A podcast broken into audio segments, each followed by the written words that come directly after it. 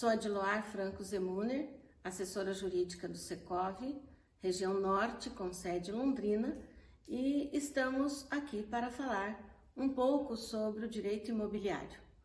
Nosso assunto de hoje é voltado para o contrato de locação.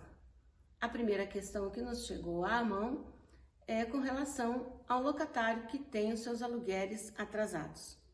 O locador tem o dever de enviar uma notificação ao seu locatário, que pode ser por ele mesmo redigida, pode ser pela imobiliária, pelo administrador ou por um advogado, para que constitua em mora o locatário.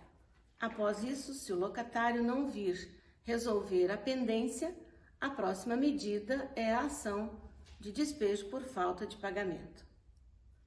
Uma outra questão que nos chegou à mão é com relação ao fundo de reserva.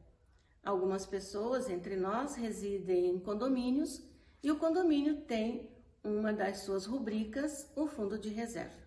Esse fundo de reserva vem junto nas despesas condominiais.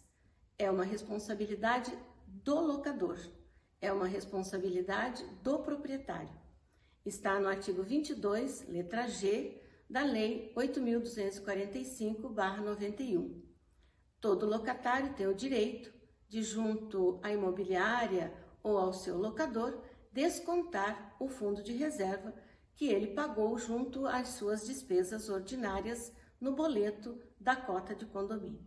Uma outra questão que nos chegou às mãos traz a lembrança de que, no contrato de locação, há encargos da locação.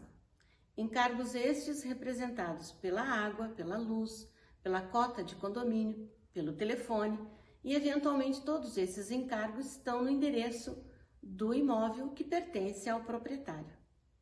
Essas despesas, caso o locatário não as honre, o locador tem o dever também de notificar o seu locatário para que ele honre os seus compromissos.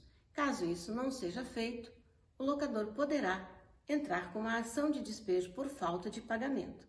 Isto é, a ação de despejo por falta de pagamento não é só por conta dos aluguéis, mas de todos os encargos da locação. Ficam aqui essas informações hoje referentes ao contrato de locação.